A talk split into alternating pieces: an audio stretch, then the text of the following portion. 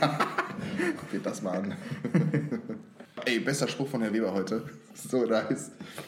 Irgendwer hat da was präsentiert und dann meinte er so, Sie müssen Ihren Entwurf noch auf, auf äh, noch eine Umdrehung geben. Sie müssen aufs nächste Level kommen, aber versuchen Sie keine Pirouetten mit Ihrem Entwurf, weil und hat sich so richtig umgedreht und hat es so gesagt, als wäre das so ein Sprichwort, das jeder kennt. So, es gibt nichts Peinlicheres als eine misslungene Pirouette. Und ich finde, es ist so ein guter Spruch.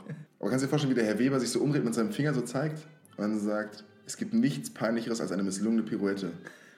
Und, ja. es, und es trifft es so im Kern, ey, das müsstest du jedem Erstsemester auf den Arm tätowieren. So, und das, und das hat, ich finde, wir haben auch lange gebraucht, ich habe lange gebraucht, das zu verstehen, dass du halt nicht so besonders sein musst oder irgendwas Besonderes machen musst, um was gut zu machen. Ja, ich finde es viel schwieriger, das einfach nur gut zu machen, Mann. Das, da kannst du noch verzweifeln. Ja, das ist ganz wichtig. Nur weil Dinge nicht gerade immer direkt besonders sind, heißt das ja noch lange nicht, dass sie.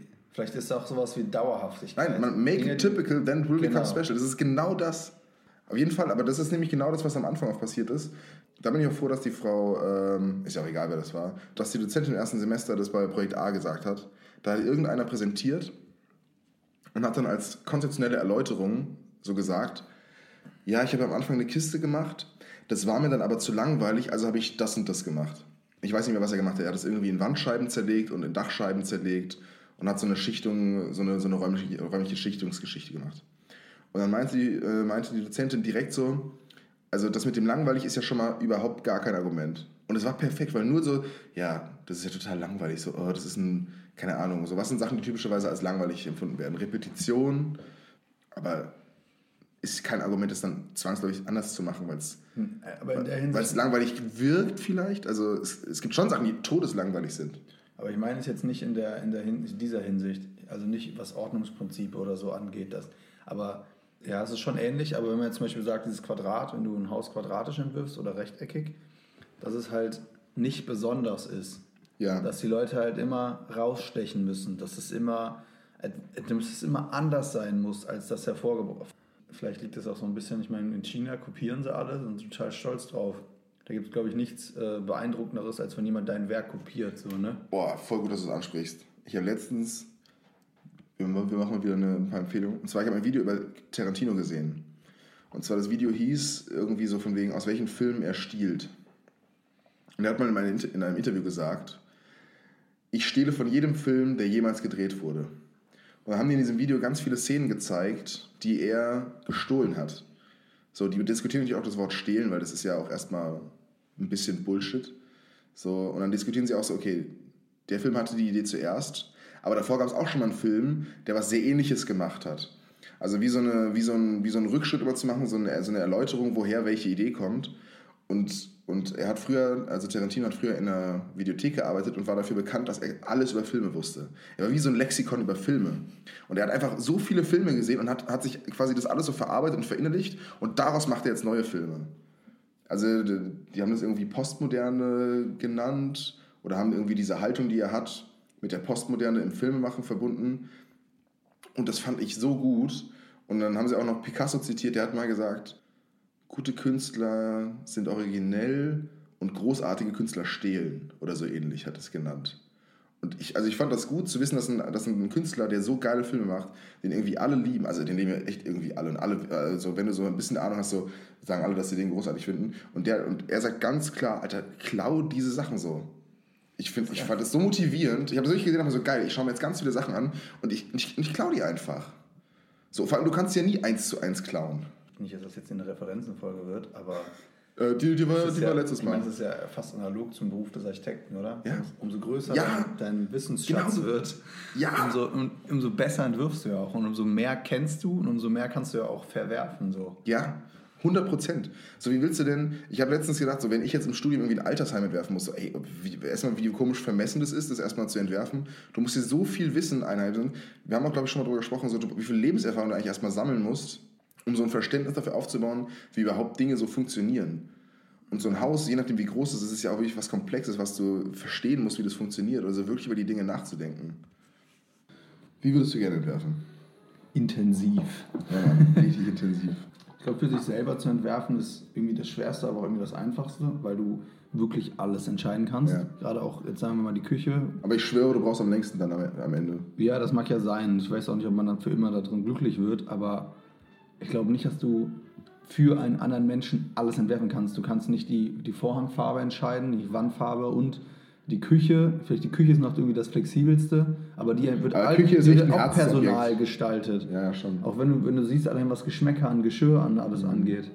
Also ich Ja, glaub- stimmt. Ich glaube, ist die Frage, inwieweit kann man für, für andere Menschen, also wie weit darf man das durchplanen? Das habe ich mit meiner Mutter letztens diskutiert. Weil ich, also ich arbeite ja auch im Büro und manchmal finde ich es ein bisschen äh, ja, frustrierend, aber das ist glaube ich auch ziemlich normal. Aber nicht frustrierend äh, wegen mein- meines Jobs, sondern einfach, weil ich es schade finde, ja, wie schwer es manchmal ist, sich quasi wie durchzusetzen, weil es ist ja auch, die Argumentationskette ist ja auch voll schnell am Ende. So ganz, und dann kommt einfach der Punkt, das ist, ihr habt einen anderen Geschmack oder ein anderes, äh, ihr findet was anderes schön. So, bis wohin kann man denn argumentieren? Bis wohin kann man denn sagen, okay, das sollte ein Architekt machen? Also die Grundkompetenz vom Architekten ist ja eigentlich ein Raum bauen. Raum oder jetzt so ganz stark vereinfacht ist es doch Raum bauen. So, jetzt müsste man aber auch äh, fairerweise oder natürlich ehrlicherweise auch sagen, die Oberflächen beeinflussen den Raum ja auch, also sollte man die auch mitbestimmen. Verstehst du, was ich meine? So, äh, ist es jetzt, ich weiß, was du meinst, aber ist es nicht, ist es, ist es, äh, es, es ist aber auch irgendwie verständlich, dass die Leute, die so viel Geld ausgeben in ihrem Leben wie noch nie, entscheiden, um was für ein Parkett sie dann da haben. Das verstehe ich ja auch total. Aber wenn es am Ende scheiße aussieht, hast du als Architekt so viel Arbeit reingesteckt und am Ende kommt eine Sache und alles ist im Eimer. Hier, bestes Zitat. Okay, nicht bestes Zitat. Zitat von Peter Zumthor. Ein bisschen von dem Material, ein bisschen Messing, ein bisschen Gold, ein bisschen Stein, ein falsches Material und der ganze Zauber ist im Eimer. Und das ist ja wirklich so. Aber da muss man vielleicht überlegen, ob man, wenn sagen wir mal, wir wer- werfen eine Villa für jemanden, dann wäre das ja okay. Dann kann man das ja bis zum Ende durchziehen, dann ist der ja auch begleitend immer dabei und ist ja finanziell, finanziell unabhängiger. Und mal angenommen, du schaffst reinen Wohnraum. Würdest du sagen, dass zum Beispiel sozialer Wohnungsbau genauso deklariert werden müsste? Dass man alles vorgeben müsste? Ja, vielleicht, ja, sogar noch, vielleicht sogar noch dringender. Da ist, ja, da ist ja quasi per Definition ein finanzieller Druck. Da ist ja die Prämisse schon ein finanzieller Druck. Dann wäre es doch noch viel wichtiger, jemanden äh, die Entscheidung über Oberflächen und Materialien zu geben, der das alles im Griff hat. So, das, jetzt, das klingt jetzt wieder so ein bisschen wie, wie diese ganzen Kackdiskussionen bei dem ersten Literaturseminar-Termin, wo dann nur so, weißt du, wo so lapidar diskutiert wurde, so der Laie, der Laie, der Laie. Aber vielleicht Aber muss, man, vielleicht muss man vorher, vorher klar machen, das muss ja nicht, also das heißt ja nicht immer, dass es teuer wird. Ja. Ne? Das, Ja, heißt, eben. das heißt es ja nicht. Das heißt Eben. ja nicht, dass es jetzt die, weiß nicht, Mahagoni-Parkett wird. So, nur weil es teuer ist. Ich glaube, also was ich total spannend finde, ich kann, keine, ich kann es nicht benennen, aber ich habe letztens so ein Studentenwohnheim in, in, in Amsterdam oder Rotterdam war das. Bilder gesehen, alles nur Schwarz-Weiß-Bilder.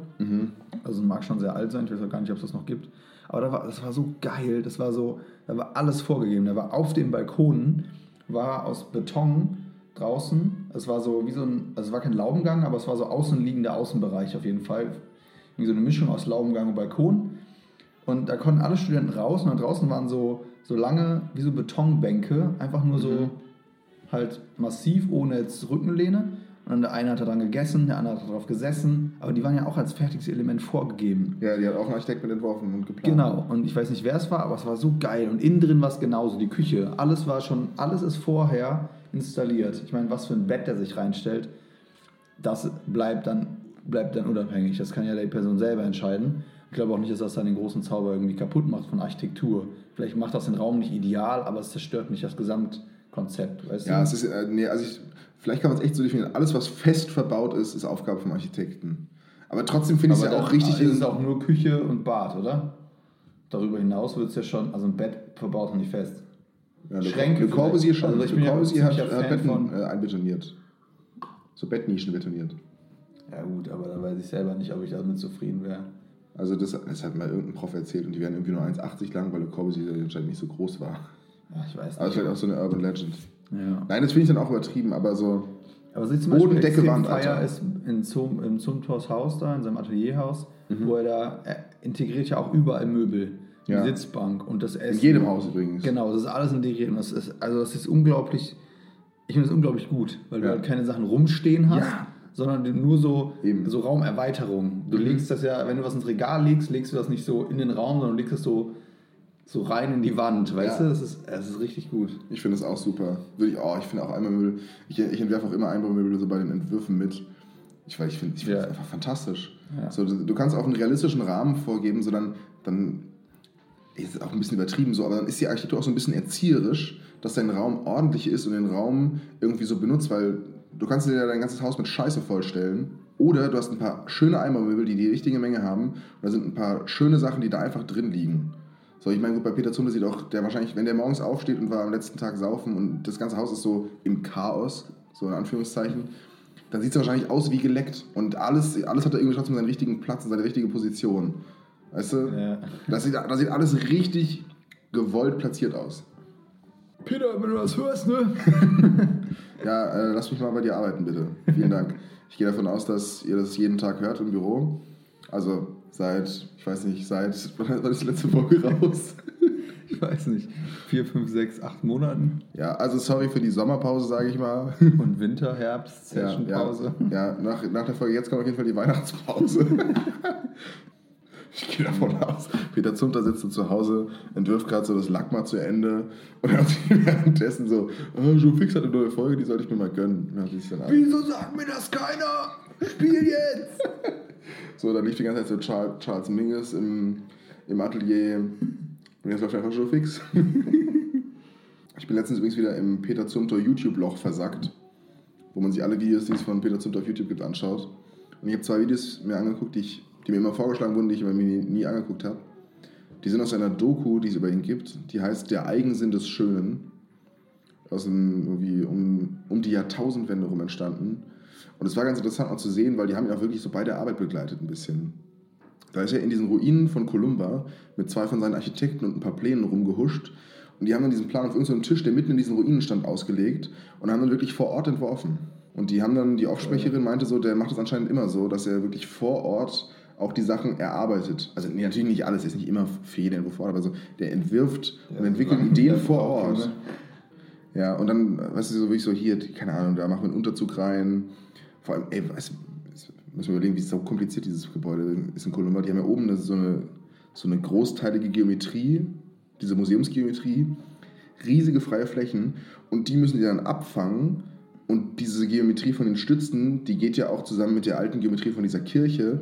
Und dann musst du ja, die haben das ja irgendwie gegründet, also, aber die haben jetzt auch nicht einfach die Ausgrabungsstätte da Ja. zerstört. Die haben ja dann irgendwie da durchgebohrt und haben dann irgendwie, also ich weiß nicht, irgendwelche Punkt, Punktfundamente ausge.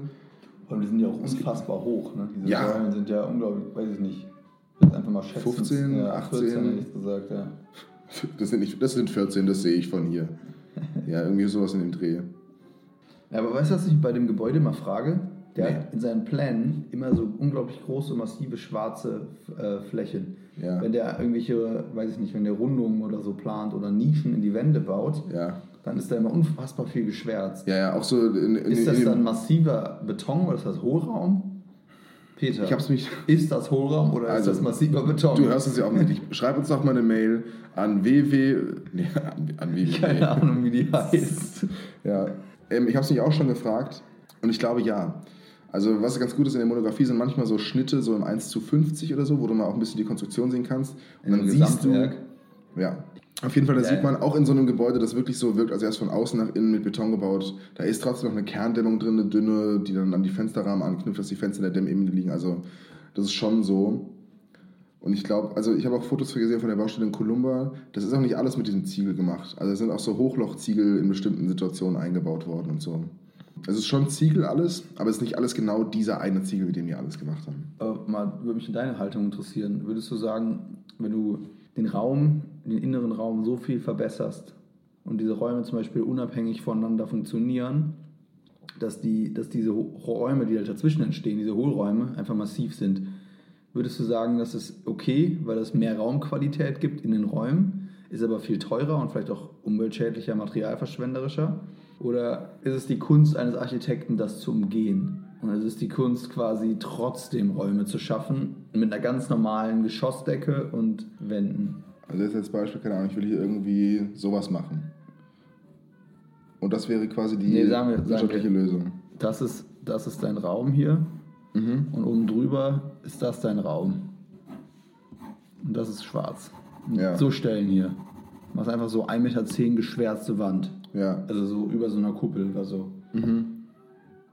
Was ist die Frage dazu? um? Machst du da, ja, würdest du sagen, das ist okay so, weil es dem Raum, dem Innenraum mehr Qualität gibt? Oder würdest du sagen, äh, man macht halt einfach Hohlraum, hier eine abgehängte Decke oder so in der Wölbung und das ist halt dann so alles zwar nicht, nicht materialintensiv Also ganz intensiv und sagen wir mal so, so grundstabil, ist halt eher halt, ist halt abgehängt. Ja. Oder ist der Raum dann auch überhaupt noch so qualitativ? Also ganz. Weil das ist eine wichtige Also, Frage, weil ja. ich sehe das in den ganzen Zumtor-Schnitten und Grundrissen und so, denke ich mir immer so, boah, viel Stark, Wand. stark. Aber guck mal, Wand. ja, viel Wand, aber das denken wir nur, weil wir halt heute leben. Okay, ist ja auch ein bisschen arrogant sozusagen, äh, früher war alles besser. Red komplett offen. Ich weiß nicht, wir werden wahrscheinlich dafür verurteilt, aber mich interessiert das sehr, weil mich interessiert auch sowas wie zum Beispiel so Pyramiden und so. Ich will ganz klar, ich will ganz klar sagen, ich will ganz klar Die sagen, Pyramiden sind innen hohl. Wie unwirtschaftlich. Nein, ich will damit ganz klar sagen, Menschenrechte, alles, ne? Das ist furchtbar, Sklaverei. Aber Ja, es geht, es was um an. Kulturwerte geschaffen wurden, ist halt beeindruckend. Und das, das Schlimme ist, dafür mussten halt unfassbar viele Menschen sterben. Genauso wie Kölner Dom etc., die ganzen Kirchen. Ja. Was da an Menschen gestorben sind für. Und was da an Sklaverei gebaut wurde. Nur die Frage, stell dir vor, es hätte immer, also, geht, also ich muss das ganz klarstellen, hier geht's, ne? Kein, Du Sklaverei bist, ist schlecht. Für Sklaverei. Nein, Okay. Sklaverei ist schlecht. Das ist alles schlecht. Auch Schufix Aber was- verfolgt eine moralische Leitlinie. Aber was daraus entstanden ist, Mhm. so also die ganzen kulturellen Bauten, die es heutzutage gibt, wären ja nie heutzutage gebaut worden. ja. Nie. Also hätte es niemals gegeben. Ja, dir mal vor, da kommt so ein Architekt und sagt, äh, Leute, ich habe mir hier eine Idee für ein Gebäude überlegt. Also, Massive Das ist Pyramide. 700 Meter lang, oder ich weiß nicht wie lang, nochmal 700 Meter in die Richtung. es muss quadratisch Oder sein. es muss quadratisch genauso sein. hoch sein, wie es lang ist. Ja, äh, tut mir leid, also lieber Herr Architekt, wir können das, also die Abstandsflächen von der Pyramide, das kriegen wir ja nie hin. Das Klar, muss aber so sein. sich doch ab. Ah, stimmt, ja, ich, tut mir leid, ich komme aus der... Aber die Grundflächenversiegelung geht nicht. die Viel Grundflächenversiegelung, zu viel ja, und, wie, und wie entwässerst du das Dach? also ich denke mir, also ich, ich finde die Frage gut, weil ich sehe die Pläne auch oft von Zumthor und denke mir so, okay, super, super, ey, das hat eine richtige Stärke von dieser Wand und diese Wand muss schwarz und richtig massiv sein. Also ganz klar, muss sie sein. Es ist sonst einfach nicht logisch. Es ist halt, es ist halt wie abhängen und draufkleben und vorhängen und vertuschen und draufkleben und es nervt mich bei ganz vielen. Das fand ich auch gut erklärt in dem einen Video, von dem ich letztens erzählt habe. So, heute werden, du machst einen Rohbau und dann werden von innen Oberflächen gemacht und von außen Oberflächen gemacht. Die haben nichts mit dem Rohbau zu tun. Die Konstruktion, die den Raum eigentlich machen könnte, ist einfach nur ein Gerüst, wo du es draufklebst. Diese Oberflächen sind am besten noch kommerziell, schnell austauschbar, billig, halten nicht lange und sind ganz, ganz leicht anpassbar, dass sie irgendwie möglichst, möglichst schnell vermarktet werden können. Das ist, wie heute viel gemacht wird. Aber ich würde sagen, das Richtige ist eigentlich das komplette Gegenteil davon. Wenn dich jemand heute fragt oder einen Architekten fragt, woraus ist dieser Raum gebaut? Was sagst du dann? Sagst du dann, das ist ein Raum aus Beton, aber wir haben in Tapete dran gemacht, wir haben die Decke abgehängt, wir haben Akustikelemente dran, wir haben den Boden nochmal aufgestockt, irgendwas draufgebastelt, am Ende haben wir Plastik draufgeklebt. Also was, was, woraus, woraus ein Raum ist, ich finde, das sollte man viel selbstverständlich- verständlicher nehmen können, weil der Raum einfach aus dem gemacht ist, was man auch irgendwie sieht. Und das heißt nicht, dass du zwangsläufig immer in dem Betonraum rumläufst, sondern dass es ein bisschen, ein bisschen ehrlicher wieder ineinander greift. Und wenn da da ein Bogen ist, dann trägt er am besten auch, weil der Bogen kann fantastisch Lasten tragen. Ja, ist spannend. Wenn wir zum Beispiel das von Alberti nehmen, der gesagt hat, Architektur ist entstanden aus, wir brauchen Schutz, also wir brauchen Schutz vor Regen, wir machen uns ein, wir machen uns, nee, wir haben angefangen. Übrigens mit einer meiner Lieblingsstellen aus einem, aus einem Buch, weil das einfach das, wirklich fünf, fünf Sätze Ja. und die Grundsätze der Architektur aus der Geschichte des Menschen sind erläutert und ich so, okay, das kann ich genauso akzeptieren, damit muss ich mich nie wieder beschäftigen. Ja, aber das, äh, um das so zu erläutern, also, was, ich war wohl angefangen, Ich hab gesagt, du musst es nicht mehr erläutern. Dach oder Wand? Ich glaube, zuerst, Dach, ne? ich glaube zuerst war das Zuerst Dach. Ja. Um vor Regen zu schützen, dann kam die Wand und Wegen- vor Wind, Genau. dann kam die Tür zum Raus- und Reingehen, dann kam das Fenster, um den Raum zu belüften. Und für so, Licht. Die Öffnung, genau, und für Licht. So, Architektur, ne? Fertig. Und da ist die Frage, aber ich glaube, dass wir halt heutzutage, wir haben halt einfach viel höhere Nutzungsanforderungen. Der Gebrauch hat sich halt nicht, es geht halt nicht mehr darum, nur um Schutz zu haben. Das ist vielleicht die Grundeigenschaft von Wohnen. Aber diese ganzen Nebenfunktionen, die sich ergeben haben, allein, ich meine, damals, was war dann das erste Sonder, der erste Sonderbau, war ein Tempel. Da ging es schon los. Weißt du, so, da, die Funktion hat sich einfach entfernt von dem ganz normalen Ursprungsgebrauch. Und mit diesen Entfernungen hat sich dann auch, glaube ich, also ich weiß nicht, mittlerweile sind wir mit der Technik auch so weit, dass sich die Technik genauso davon entfernt. Also die Technik heute, wir entfernen uns ja auch komplett von statischen Gegebenheiten, Ja, von ganz absurd, physikalischen Gegebenheiten. Wir sind einfach weg davon. Wir gehen einfach, wir gehen nicht mehr in die Vertikalität, wir gehen teilweise nur noch in die Horizontalität. Wir bauen Häuser. Hier, ich war jetzt bei, dem, bei der Baustelle, bei, mit dem Büro Stefan Forster. Und dann stehen da diese Gebäude, ich weiß nicht von wem sie sind, die hatten wir in Architekturtheorie 1 Vorlesung beim Weber. Die sind auf so einem Pfosten. Egon Eiermann. Genau, und dann, dann geht es so wie so ein Trichter nach oben. Ja. Ich meine, das ist sogar noch fast logisch, weil du das irgendwie so ableiten kannst, weil es alles so in die Mitte Also, geht. also das aber ist so ein sehr, sehr schlechtes Beispiel, weil Ja, Egon Eiermann ist wirklich ein sehr strikter und geradliniger Ja, Typ. ich will auch ihn damit nicht angreifen, aber ich will Grüß dich, Egon, ich weiß, du hörst uns. Egon Targaryen. äh, wahrscheinlich schon seit 4000 Jahren tot oder so. Nee, aber so Ja, mach mal wieder Pyramiden, die waren mega. Wir machen einfach so überkrasse Ausgrabungen heutzutage. Weißt du, wir Ja. entfernen uns einfach so von diesen Grundelementen. Vielleicht ist auch das, was uns eigentlich so beschäftigt, sind ja eigentlich diese Grundelementen. Und das, ey, ich, Mann, wirklich, wir müssen ein Trinkspiel machen. Also, wenn ihr die Folge hört, äh, hört mit euren Freunden, euren Familien und trinkt immer, wenn das Wort Peter Zumthor fällt, trinkt ihr einfach ein. Dann seid ihr rattenvoll nach vier Minuten. Wie im Literaturseminar. Und zwar, ich habe doch das Hörbuch, oh Gott, das ist jetzt so nerdy. Ich habe ja das Hörbuch über Peter Zumthor.